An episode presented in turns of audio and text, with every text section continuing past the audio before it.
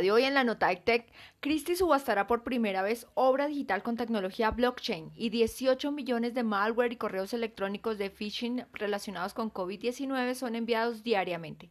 La casa de subastas Christie's de Nueva York pondrá a la venta una obra digital del artista Mike Winkelmann, conocido como Beeple que define como un token infungible TKN por sus siglas en inglés, es decir, un producto único elaborado con tecnología blockchain de cadena de bloques y que no puede ser copiado ni plagiado.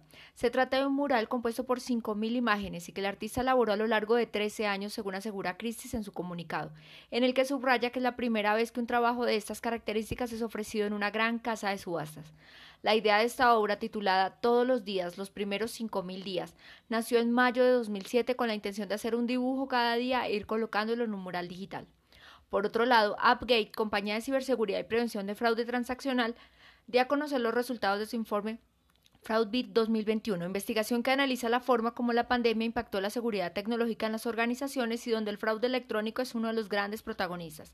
El informe FraudBit 2021, adaptándose a los nuevos retos del fraude, identificó como principales hallazgos los siguientes. Aproximadamente 22.000 nuevos dominios relacionados con el COVID fueron registrados en cuestión de semanas que aseguraban que vendían equipos de protección, desinfectantes y medicamentos para tratar el virus. 18 millones de malware y correos electrónicos de phishing y más de 240 millones de mensajes basura relacionados al COVID-19 son enviados en Gmail diariamente. Soy Lady Fajardo para el poder de una visión de G12 Radio.